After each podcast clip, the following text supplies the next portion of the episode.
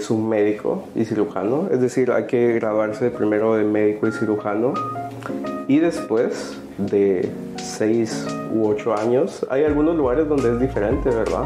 Donde es menos tiempo o más tiempo, creo yo. aquí, por ejemplo, un médico se gradúa en un aproximado de ocho años y luego si te gradúas aquí de psiquiatra, entonces tenés que estudiar tres años más. Ah, ok. Allá en Guatemala, por ejemplo, son seis años. Hay lugares seguramente donde es más tiempo o menos tiempo. E incluso en España yo tengo entendido que puedes entrar a estudiar de una vez la psiquiatría, ¿verdad? Digamos, no tienes que estudiar medicina y después psiquiatría, sino puedes entrar a estudiar de una vez psiquiatría, pero llevas los temas que llevaría eh, un médico, pues.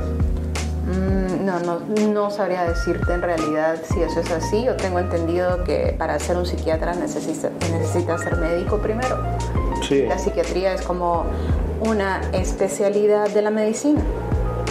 Sí, por eso en España realmente las personas que entran a estudiar psiquiatría tienen una formación de médico también, pero no tenés que empezar a ver todas las cosas que no te servirían como psiquiatra, ¿me, explico? Es decir, no ves nada de ginecología que un médico sí, sí ve, etcétera, etcétera. Creo yo que es más interesante porque por ejemplo, hay muchas cosas que uno ve como médico que no le van a ayudar tanto, digamos, como psiquiatra. Es una postura, hay posturas diferentes, ¿verdad? Ahora, bueno, sabemos que el psiquiatra es, es un médico, pero ¿por qué crees que hay tanta, tanto tabú en algunas de las personas para poder visitar un psiquiatra? Mm, bueno, creo yo que lo primero es que como sociedad y como cultura hay mucho miedo, digamos, como de un psiquiatra, por lo que la gente va a decir, lo que van a pensar, eh, si se enteran, ¿verdad? Después, a modo personal, creo yo que la gente piensa que el psiquiatra es como el último recurso, ¿me entendés? Como es lo último que yo voy a hacer respecto a estos problemas que tengo. Eh, porque hay un conocimiento, digamos, de que el psiquiatra es como el, el que cura locos o el, el loquero, el que eh, ve a las personas que están demasiado mal y, y, entonces en general, como te digo, hay como esa percepción de eh, voy a hacer todas las cosas antes de, ir con él. Entonces, no solamente como el último, el último recurso, sino también como el psiquiatra es visto como alguien que generalmente ve a las personas que están, que están locas, entre comillas. Em, creo yo que esa es la percepción que tengo en la mayoría de personas, que como te digo es algo cultural, algo de la sociedad. Y creo yo que mientras uno avanza un poco más hacia las áreas que tienen menos desarrollo, es bastante más marcada esa tendencia. Sí, creo que tenés razón.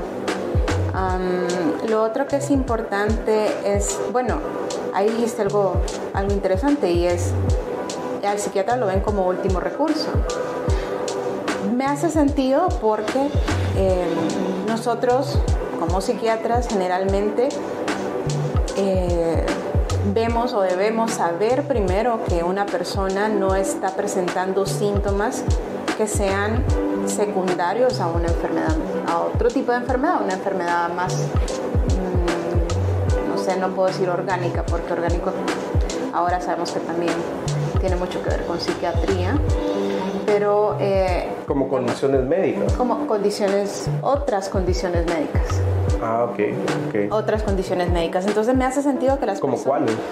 Como por ejemplo las personas que padecen de diabetes mellitus o hipertensión o problemas en su tiroides, que son personas que pueden tener síntomas que pueden em, relacionarse mucho con algunas enfermedades que vemos nosotros, como la ansiedad o la depresión estas personas que tienen, por ejemplo, lupus eritematoso, las personas que tienen estas enfermedades autoinmunes, tienen tantos síntomas, ¿verdad? Que, puede, que pueden parecerse mucho a lo que nosotros vemos, depresión, ansiedad, trastorno de sueño, que pues es lógico que quieran descartar o que queramos descartar cualquier enfermedad eh, médica antes de buscar lo psiquiátrico. Y no solo eso, sino que también eh, cuando vienen estos, estas personas que ven o escuchan cosas que no están ahí o que hablan cosas que para nosotros son un poco irracionales, ¿verdad? Entonces lo primero que pensamos es está loco y lo mandamos de un psiquiatra, donde un psiquiatra y normalmente o lo que deberíamos hacer antes es ver eh, si no hay una, una condición médica preexistente que esté causando este tipo de síntomas. Entonces sí me hace sentido que las personas busquen otro tipo de especialidades médicas antes de venir al psiquiatra. Lo que creo que no está tan bien es que nos neguemos a buscar esa ayuda que en realidad necesitamos cuando sabemos que ya pasamos por neurólogo, pasamos por internista, pasamos por neumólogo, pasamos por cardiólogo y todo está bien, Y es ese miedo de poder decir, ok, sí necesito ayuda con un psiquiatra. Y no, no es que estoy loco, ¿verdad? Es que pasan cosas, ¿verdad? Son algunos síntomas tan molestos de tu cuerpo, las palpitaciones, la taquicardia, esta sensación de no poder respirar cuando uno tiene un ataque de pánico, por ejemplo, que puede, puede tratarlos un psiquiatra, debe tratarlos un psiquiatra. Claro, pero ahí viene la importancia de por qué el psiquiatra tiene que tener una formación médica. Exacto. Para poder, digamos, como ver si esto no le está causando algo más, otra enfermedad. Exacto. Y, y ahí viene también como algo interesante y es que las enfermedades psiquiátricas nosotros le decimos que son por descarte, que quiere decir que es lo último que vamos a pensar que le esté pasando a una persona. Y generalmente es eso que decías, de alguien debería de estar buscando, eh, por ejemplo, si se presenta eso, un trastorno del sueño, ansiedad, depresión, eh, deberíamos de buscar antes alguna causa, digamos, que pueda estar generando eso, como por ejemplo hipotiroidismo, diabetes, eh, algún tipo de demencia. Es decir, hay otras cosas que tienen prioridad o uno tiene que pensar antes de pensar esto es algo puramente psiquiátrico. Claro. ¿Por qué? Porque de ansiedad no nos vamos a morir pero sí nos podemos morir de otro tipo de cosas, de una, por ejemplo, una hipoglicemia o, no sé, cualquier otra enfermedad que pueda poner en riesgo nuestra vida, que tiene que ser atendida antes, ¿no? Que ansiedad. Entonces, ahí es donde está la importancia de poder descartar primero algo que sí pueda poner en riesgo nuestra vida. Y por eso decías tú que era por descarte, ¿no? Era por ver primero que todo esté bien para poder pasar al siguiente paso, que en este caso sería una consulta con nosotros, con un psiquiatra. Claro. Y bueno, de, psiquiatra, o sea, uno estudia más o menos 3, 4 años y justo va viendo eso, ¿verdad? O sea, va viendo cómo muchas personas la presentación de los síntomas psiquiátricos corresponde realmente a otras enfermedades, no a algo psiquiátrico en sí y creo yo que eso es algo que ayuda bastante a no solo el entrenamiento que uno tiene, sino justo después. O sea, a poder en la clínica tener y valorar eso antes como médico, eh, antes de decir que es puramente un cuadro psiquiátrico, ¿verdad? Exacto. Y mm, algo que también surge bastante y que tal vez ahorita lo podemos hablar es la pregunta que hacen casi siempre la diferencia entre un psiquiatra y un psicólogo, con quién voy antes. Bueno, pues ahí es como...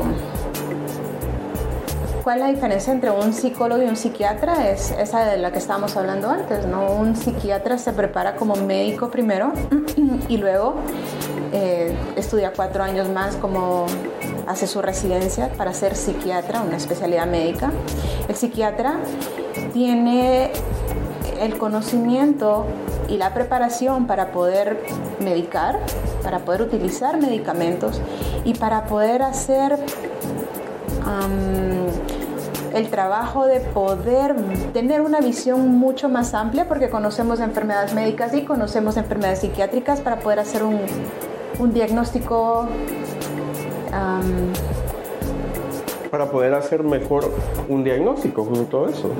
Porque yo tengo entendido de que si bien la licenciatura en psicología es gente que se prepara, por ejemplo, no son todos los que van a hacer práctica clínica o psicología clínica, sino que los psicólogos se preparan en distintas áreas, psicología industrial, psicología... algo así como de...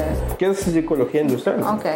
Psicología industrial, psicología social, que es decir, abarca muchos otros aspectos que no es la práctica clínica. Exacto. Entonces, mm, ¿a cuál ir primero? Pues eso depende, creo yo, de, la, de lo que uno quiera, ¿no? Porque hay personas que prefieren ir a un, a un psicólogo primero para que éste les haga una evaluación y el psicólogo tiene el conocimiento claro de poder ver qué es lo que está pasando con esta persona, si puede o no responder solamente psicoterapia o necesita la ayuda de un psicofármaco, de un, de un medicamento que da un psiquiatra. Entonces lo puede referir. Ahora, hay otras personas que piensan voy a ir al psiquiatra primero para ver si necesito medicamento o solo necesito la psicoterapia.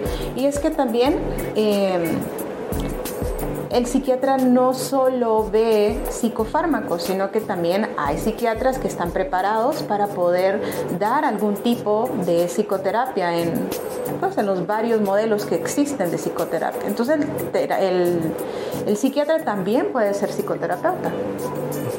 Por ejemplo, vos, ¿qué psicoterapia tenés? Bueno, yo me preparé en un tipo de psicoterapia que se llama terapia focalizada en las emociones y esta terapia se puede utilizar en varios modelos. Se puede utilizar para familia, individual y para parejas. Terapia focalizada en emociones es la que tiene tenemos una terapia que tiene más evidencia para el tratamiento de problemas de pareja. Y tengo entendido que también tenés, digamos, vos una, una preparación como psicoterapeuta, ¿qué es lo que...